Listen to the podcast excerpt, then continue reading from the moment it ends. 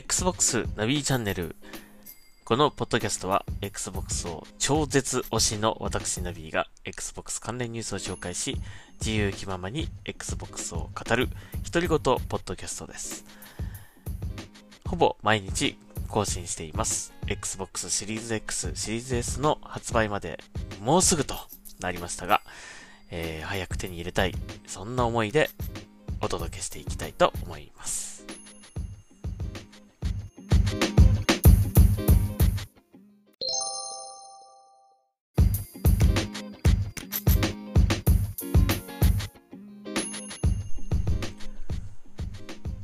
はい、えー、Xbox ナビチャンネル、今日もやっていきたいと思います。今日は11月の2日、月曜日ですね。えー、この土日はですね、ひたすら、ウォッチドックスレギオンをやっておりました。えー、で、昨日もお話しした通り、とりあえずメインの、えー、ストーリーを終わらせようということで、えー、他の、えー、サイドミッションとか全部すっ飛ばしてですね、えー、メインの、ストーリーをとりあえず終わらせてクリアということになりました。はい。で、そこまでやった感じで、まあ改めてちょっと思ったこととか感想とかね、えー、気になったところとかをちょっと今日はお話ししようかなと思います。えー、まあストーリーはですね、えー、まあ面白かったったとは思うんですよね。うん。ストーリーはそこそこ面白かったと思うんですけども、やっぱりね、あのー、まあ、ここ最近の UBI のタイトル、まあ、大体そうなんだけど、あのー、こう、主人、特定のね、こう主人公を設けなかったりとか、あとまあオープンワールドで、あの、いろいろなことができるとかね、いろいろとこうカスタマイズもできたりとか、えー、いろんなミッションがあったりとかっていう、まあ、その、ゲームのこの遊びとしての部分、えー、はすごく良かったと思うんですよ。うん、ただね、やっぱりね、主人公がいないっていうのが、どうしてもね、こう、ストーリーに、こう、感情移入ができないっていうのが、ちょっとありました。まあ、コロコロね、あの、プレイキャラを、その、変えて、えー、遊ぶものなので、今回は。うん、まあ、主人公、主人公と、まあ、例えばこの、このキャラを主人公としようとしたところで、えーっぱりいろんな、こうね、どのキャラに、どのキャラを選ぼうとも、なんていうんだろうな、ストーリーがこう成り立つような、そういう話になっているので、いまいちこう、なんていうんですかね、主人公と、その、ストーリー上に出てくる、例えば敵、敵のキャラクターだったり、味方のキャラクターだったりっていう、そういう関係性とか、そのやりとりとかが、どうもやっぱり薄っぺらい感じが してしまうなっていう風に僕は思いました。うん、だから、その一作目にあった、ね、あの、エイデンの、えー、エイデンが主人公で、こうね、もう、誰もがそのエイデンを操作して、まあ、プレイするわけなんで、なんかこう、そのエイデンを中心に、その、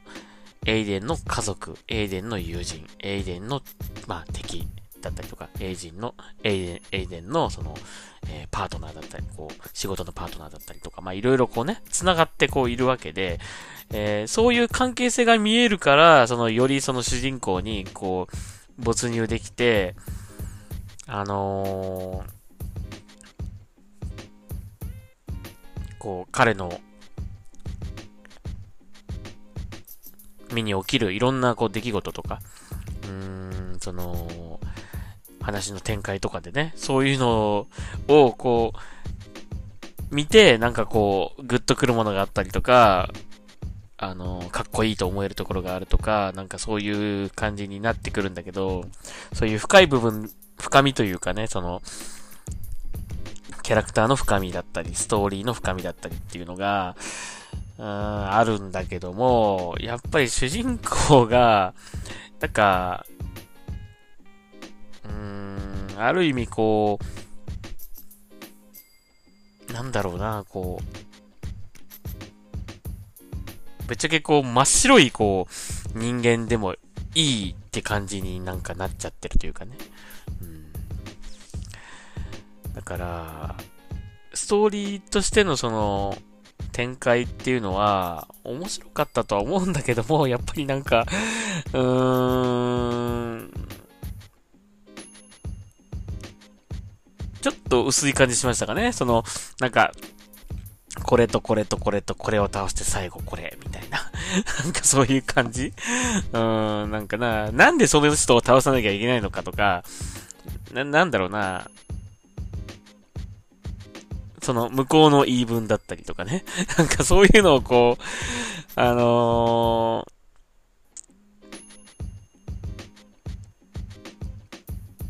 ー、うーん、なんだろうな、なんか、ちょっとこう、入ってこなかったですね、なかなかね。うん。とりあえずなんか、やっつけりゃいいんだみたいな感じになっちゃったっていうかね。うん、そういう風に思いましたね。うん、だからなんか、それがね、そのエイデン・ピアーズとか、その前作のマーカスだったりとか、その人が何かすることで、その周りの人たちに影響が出たりとか、なんか、例えば、えー、大切な仲間を殺されてしまった、みたいな。それに対して、こう、怒りが込み上げてきたりとか、あの、復讐心が湧いたりとか、なんかそういう気持ちになるところで、なることが、こう、どんどんどんどんこうストーリーを盛り上げて、もう、なんていうの、自分の中でこう盛り上がっていくというかね、そういうのがあるんだけども、やっぱ今回のウォッチドックスの、その、一応ね、レジスタンスとしてこう仲間ができるんだけども、特化控えできる、なんか、まあ、こんなこと言ったらあれだけど、捨て駒みたいな、な感じがしちゃって、あんまりその仲間意識とか、あのー、こいつだけは大事にしなきゃとかね、なんか、そういう感じも湧かなかったし、例えば仲間なんだけど、こいつとこいつ仲悪いとか、あのー、そういうのが、仲間でもそういうのがあったりとかね、考え方が違うとかね。なんかもっとあってもよかったなと思うし、それはなかなかその、主人公が、えー、決まった人がこういないと、そういうのはなかなか表現するのは難しいのかなと思いましたね。うん、その辺がちょっとその、ウォッチドックスレギオンの、ちょっと残念だったところかな。だから1と2はね、そのちゃんと主人公というものがいて、主人公の周りにその、その味方っていうか仲間がいたりとか、家族がいたりとかっていう設定がちゃんとあったから、まだ良かったんだけど、そういう意味で今回は、うん、自由度は高かったけども、やっぱストーリー、その分ストーリーがこうちょっとどっかへ置いてかれちゃったかなという感じがしましたかね。うん、そこが残念だったところですかね。まあこればっかりはしょうがないね。もうそういうゲームだからね。このウォッチトクスレギオンをね、そういう風にしたわけだから、あえてね。うん、まあ、あの、ダウン、ダウンロードコンテンツでエイデンピアーズ、一作目のね、主人公のエイデンピアーズのダウンロードコン、ダウンロードコンテンツが来るという、えー、話はね、出てますので、えー、まあそれは楽しみなんだけども、でもダウンロードコンテンツで来るコンテンツだから、そこまでね、その本編と同レベルのボリュームってことはないと思うんで、うーん、なんかうす、うす、それもなんか短いストーリーとかだったらちょっと残念だなと思うし、最初からなんか、エイテン主人公にした方が良かったんじゃねえかって ちょっと思っちゃったりもしたけどね。うんはい。なので、あのー、まあ、そのストーリーに関してはね、ちょっとこう、僕的に物足りなさっていうものを感じてはいたんだけども、でも、ゲームとして、うーん、なんつ、なんか、最近の UBI さんのゲームは本当にそれをよく感じるんだけど、その遊び道具としてはすごくよくできてるんですよ。うん、道具としてはね。ただ、なんか、なんだろうな、その遊び方を、あのー、その、楽しみを見つけられない人はちょっとハマらないかもしれないって思った。うん。この遊び方がわかんないっていう人は、あのー、面白さがこう分かってもらえるのかなっていう感じはしましたね。だから、ちょっと作業的に感じちゃうかもしれない。だから、まあね、そのウォッチド例えばその、配信とかやってる人はね、その、そのウォッチドックスレギオンというものを使って、面白おかしく、こう、配信するってことはできるんですよ。うん。それはゲームとして、その道具としてはすごくよくできてるので。うん、それはそうなんだけども、うーん、ただ、プレイして誰もが面白いかっていうと、ちょっと、どうかなっていう感じはしましたね。まあ、僕は割とオープンワールドのゲーム大好きなんで、あのー、なんかね、いろいろこうやることがいっぱいあったりとか、えー、あちこちこう探索したりとか、えー、いろんなね、任務こなしたりするのっていうのは嫌いじゃないので、まあ、オープンワールドのゲームって言ったら大体面白いんですよ。大体面白い、大体楽しめるようにできてる、うん、と思うんだけどもね。だから楽しめない、楽しめなかったってことは絶対ないんだけども、やっぱりちょっとこう、そのストーリーはもうちょっと頑張って欲しかったなと思ったし、えー、より良くするのであれば、主人公をちゃんと立てるべきだったんじゃないかなとは思いますね。あとね、えー、まあそれがストーリーに関するちょっと思ったことがそれです。で、あとそのゲーム性に関してなんだけど、まあ、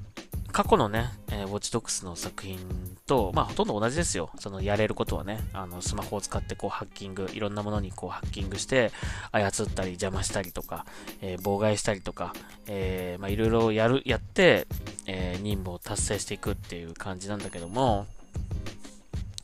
なんかね、なんか派手さがあんまりなかったなって感じしましたね、今回ね。特にね、感じたのは、あのー、カーチェイスのシーンがほとんどなかった。うん。まあ、あえて、その、状況を作るってことはできるんですよ。あの、何か悪いことをして、その、警官みたいに追いかけ回されるみたいな。それはね、できるんですけど、あまりにもなんかこう、その持っているドローンだったりとかが有能すぎて、そんなにピンチになる状況っていうのがあんまり起きなかったなっていう感じはしたんですね。まあ、そのね、なんか、その、危険エリアの範囲内でこう、住んじゃうようななことが多かったかなという感じで、その外に逃げてまでまだ追いかけてくるみたいな、ずっと追いかけてくるみたいな、なんかそういう、まあ前の1とか2では結構そういうのって頻繁にあったなと思って、それが楽しかった、そのね、カーチェイスというか、えー、逃走劇みたいなのがちょっと楽しかったような気がするんだけど、今回はあんまり逃げてねえな、みたいな。なんか、制圧しちゃって、なんか、全然追いかけてこないみたいな感じかな。うん。その、メインのストーリーとかね、そのミッションによっては強制的にそういうカーチェイスのシーンにこう展開していくっていうのもあったんですけども、なんか妙に少なかったなっていう感じしましたね。うん。まあそのガジェットがね、なんか、そのエーデンの頃って、武器とか普通の銃使ってたし、あの、実弾のね、銃だったし、なんか、ハッキングといっても、割とこう、なんか空飛べたりとかね、そういうのなかったからね。ちょっとこう時代が進んで、その、非殺傷兵器の武器だったりとか、あとまあ空飛ぶドローン。まあ空飛ぶっていうかその、ドローンの上に乗って空が飛べるとかね。なんかそういうことができるようになって、なんか結構強引に、なんか屋上から行ったりとか、あとまあ真上から見下ろして、あと、ハッキングだけしまくって、まあドローンだけ操ってれば、勝手になんか自滅していくみたいな 感じになっちゃって、うーん、なんか、そのね、ステルス要素っていうものが、うーん、かステルスよりもどっちかっていうとこう、なんだろう、制圧していく感じっつうかね、うん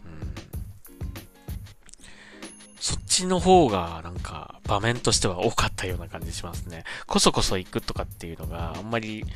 えー、うん、なんかしなかったなという感じですかね。まあ、こそこそ行ってもいいのかもしれないんだけど、なんか、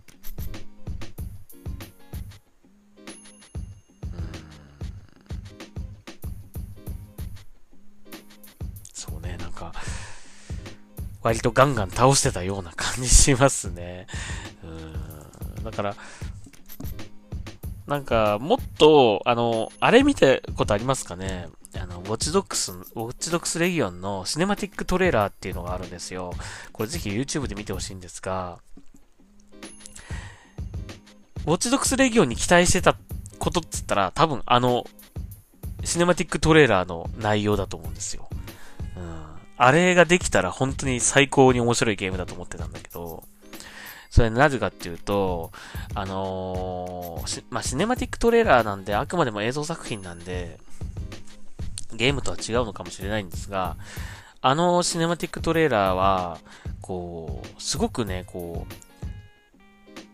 逃走劇っていうのをこう、すげえかっこよく、テンポよく、あのー、すっこうハラハラするような感じに作ってるんですよね。だあれができるんだってき、ウォッチドックスレギオンでできるんだったら、これはかなり面白いゲームだなっていう感じはちょっと思ったんだけども、あそこまでのこう、スピード感とか、その激しさとか、その、しつこくしつこくこう追いかけてきて、えー、隠れるべきか、倒すべきかとかね。うん、なんかそういう感じ、あんまりこのウォッチドックスレギオンでは得られなかったかなという感じですかね。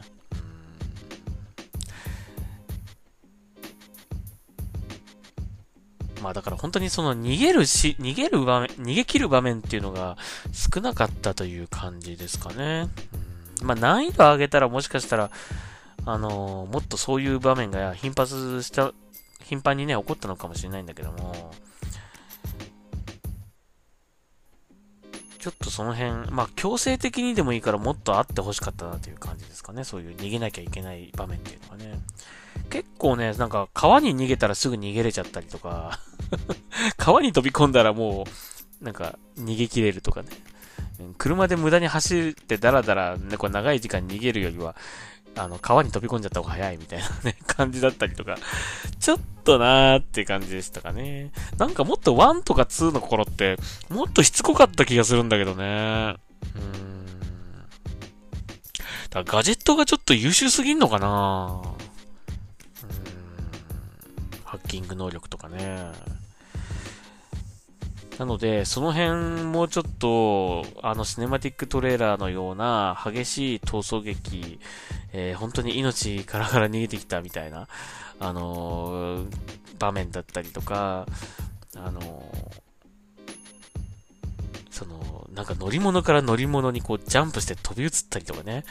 あんなことできたら、本当に面白かったろうなと思うんだけどね。まあそんなことできるわけもなく、結局逃げ乗り物に乗るか、えー、徒歩で、まあ、走って逃げるかしかできないんだけど、そういったなんか乗り、バスからバスへ飛び移ったりとか、そんなことできたら、あの、もっと激しい、こう、ね、あのアクションが楽しめたんじゃないかなと思うんですよね。うーん。割とゆったりしてる感じしたんだよね。なんか今回ね、特にね。うん、もっと、なんか、生と動っていう、こう、激しい部分と、こう、静かにこう、雨の中歩いてるみたいな感じの、そういうのが、なんか前作、前々作っていうのはあったような気がしたんだけど、今回は、うーん、なんか、ずーっとこう一定のこう、なんか、感じっつうかね、うん、しましたかね。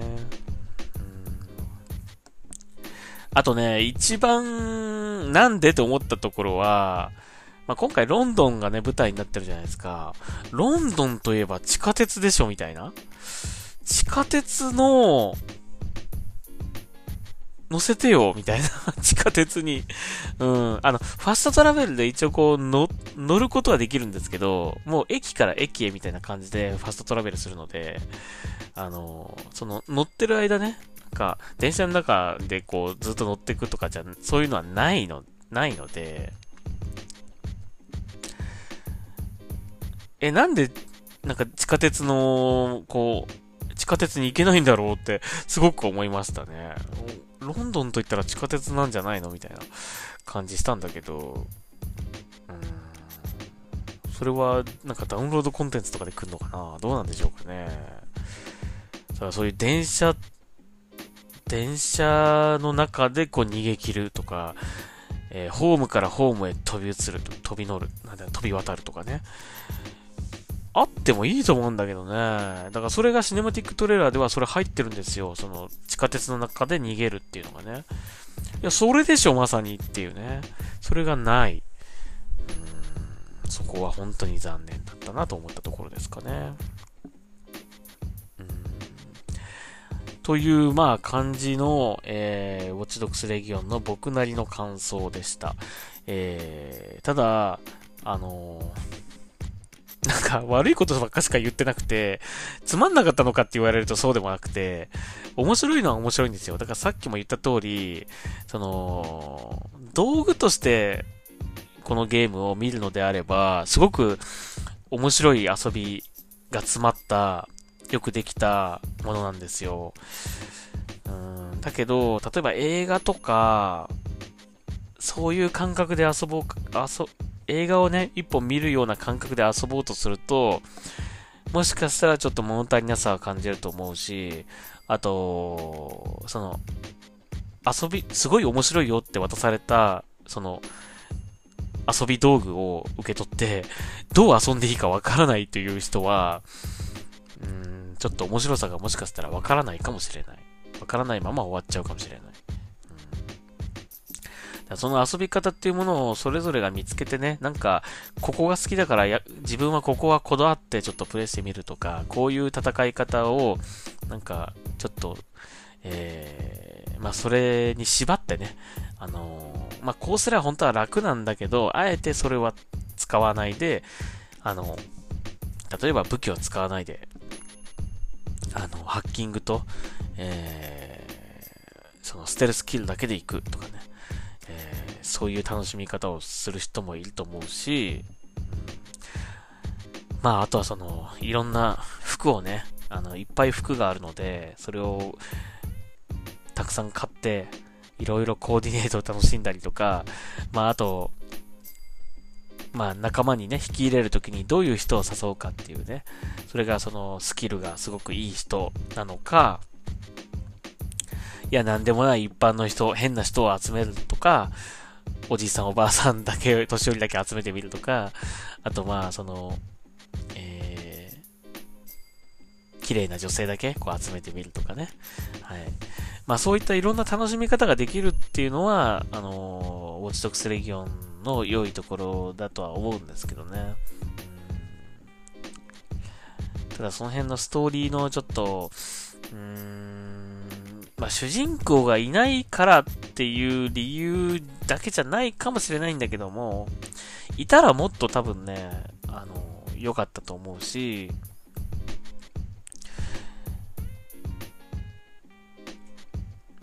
やっぱね、この、まあ、ディビジョン2とかもそうだし、なんかね、あの、こう主人公が固定されてないっていう、え感じ？その 見た目も中身も性別もバラバラみたいな、うんなところが余計なんかこう、そういう風にしてしまうと、ストーリーの方がどうしてもこうちょっと、ねえ、なんか、深みが出ないというかね、感じがしてしまったなという、してしまうのかなという感じはしましたね。はい。えー、なので、まあそこがもっと良かったら、本当に面白かったろうなと思うし、まあ、もし主人公を立てないんだったら立てないで、もっと、その、そのシネマティックトレーラーのような激しい、えー、本当に、えー、逃げ切れるのかっていう感じのね、あのー、塗装劇が楽しめるような、えー、ゲームとかだったらよかったなと思うんですよね。うん。まあそんな風に思いました。うん。まあ、でもね、あの、まあ今回のこのポッドキャストを聞いてもらって、あのー、あんま面白くなさそうみたいな風に思、思われちゃったら、ちょっとそれはね、あのー、ちょっと待ってくれっていう感じではあるんですよね。ゲームとしては本当面白いんですよね。面白いんだけども、まあその辺がもっと良ければ良かったかなという感じなんですね。僕的にね。まああくまでも僕の好みなので、あのーまあそういう自由度の高いゲーム、まあその、主人公さえも自分の好きなものを選んだりとか、えー、作ったりとかね、できるっていうゲームの方が、えー、没入できるという人もいるかもしれませんけども、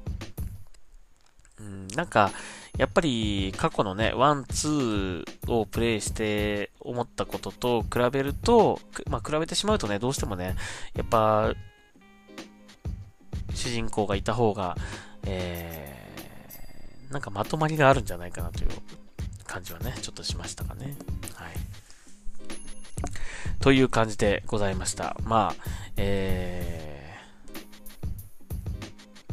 まあ、そうは言ってもね、本当によくできているゲームなので、あのー、ぜひプレイしてほしいなと思います。えー、またあのー、まだやってないんですが、マルチプレイもあるようなんで、まあ、前作のようなね、あの、協力してミッションを進んでいくとか、そういう感じなのかな。あと、まあ、その対戦とかもあったりするんですかね。ちょっとまだやってないんでわかんないんですけど、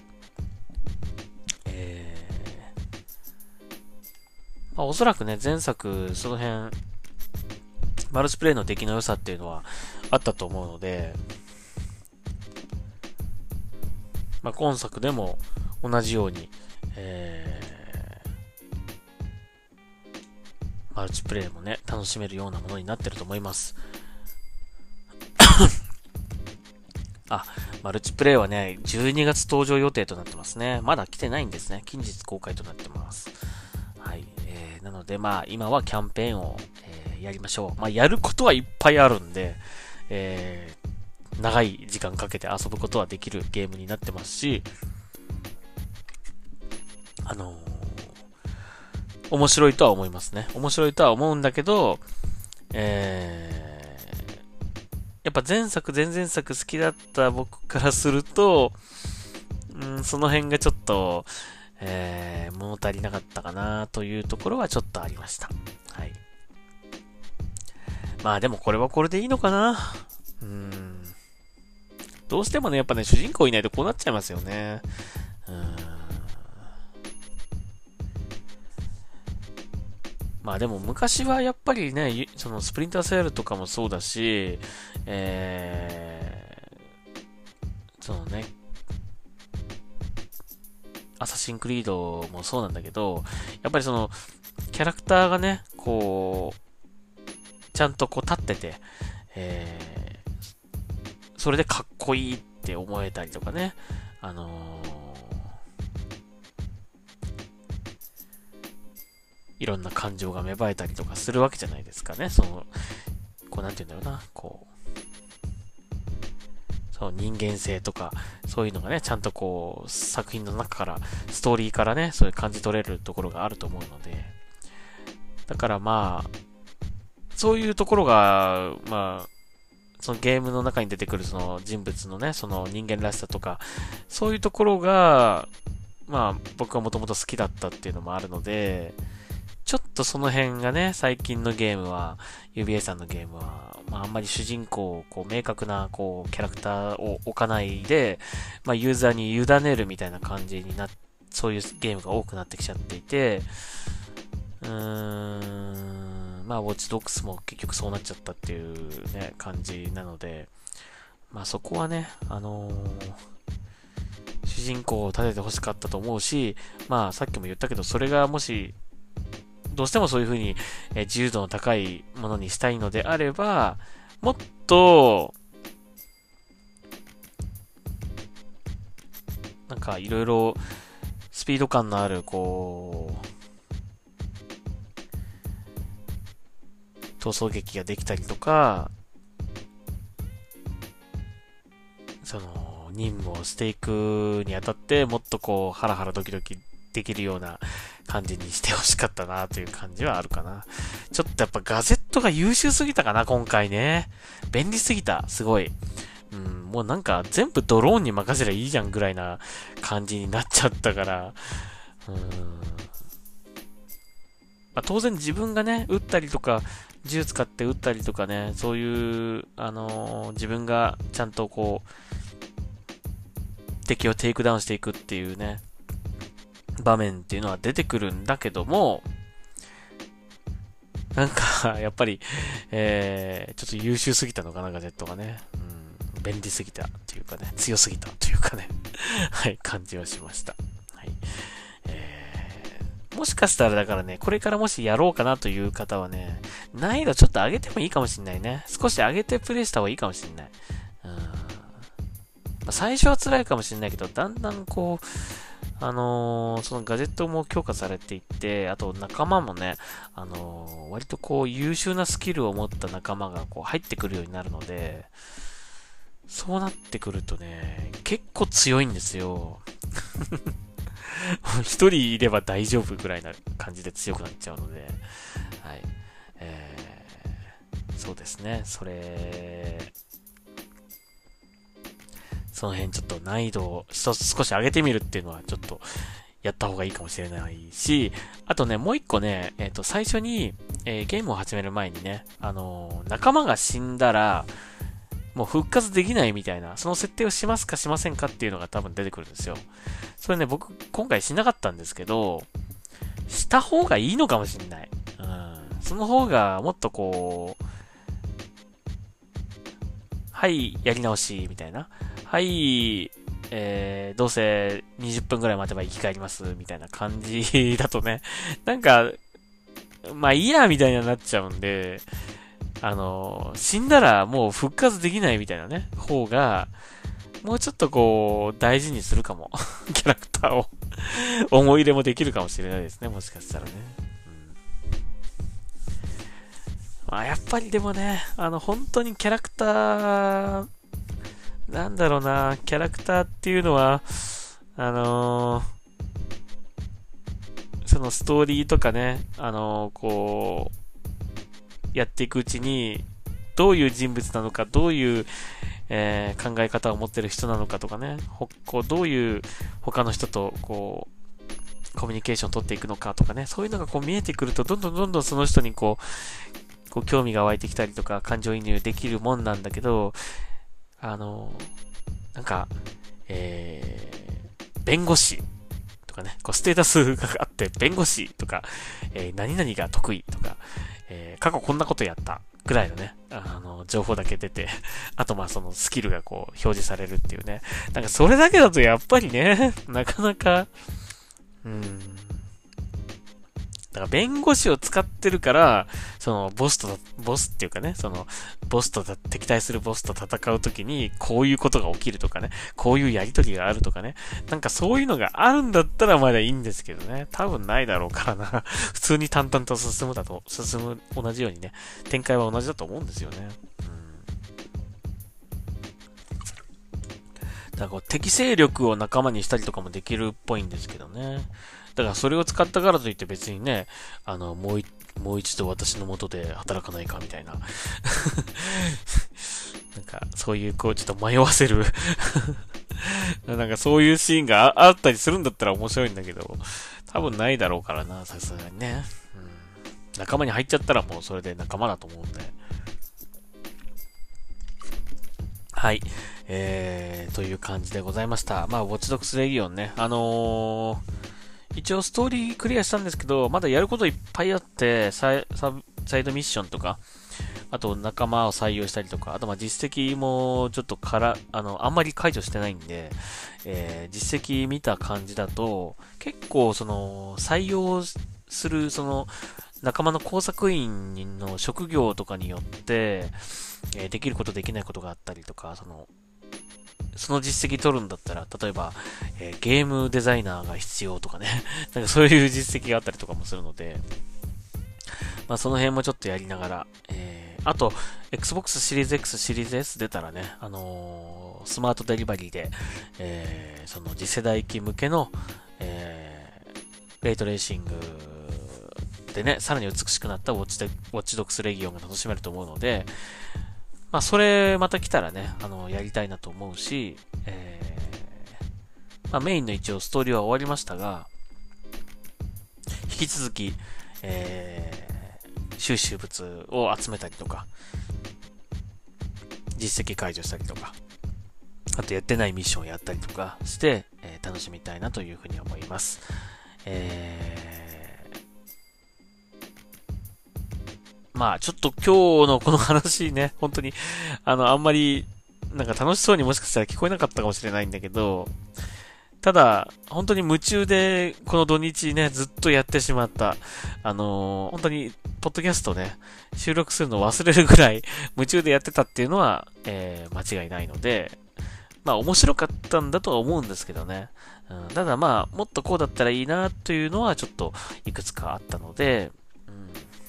そこができてればもっと面白かったんだろうなというふうに思いましたが、まあでも十分、えー、がっつり遊ぶには楽しいゲームじゃないかなというふうには思いました。はい。なので、ぜひ、ゴチドクスレギオンやってないという方は、ぜひやってみてください。はい。えー、またマルチプレイも来たらね、また違った楽しみができるかもしれないので、はい。えー、それは12月ということで、また楽しみにしたいなというふうに思います。はい。えー、ちょっと今日はウォッチドックスレギオンの話だけでかなり長くなってしまったので、えー、後半のニュースはおし今日はお休みにしまして、えー、また次回にしたいと思います。えー、今回ね、200回、200回目の配信、えー、ポッドキャスト配信だったわけなんですが、別に普通のいつも通りの配信 でございました。えー、まあ、引き続きですね、えー、今後もよろしくお願いしますということで、ちょっとね、本当はね、今日やろうと思ってたことがあったんですよ。えー、それが用意できなかったので、あの、次回また聞いてください。次回はそれ用意します。はい。本当は200回の今回やるべ、やろうとしていたことだったんですが、ちょっと間に合いませんでした。えー、次回の配信でそれをやりたいと思いますので、よかったら次回も聞いてください。はい、ありがとうございました。Xbox ナビチャンネル今日はここまでにしたいと思います。また明日聞いてください。ありがとうございました。ナビでした。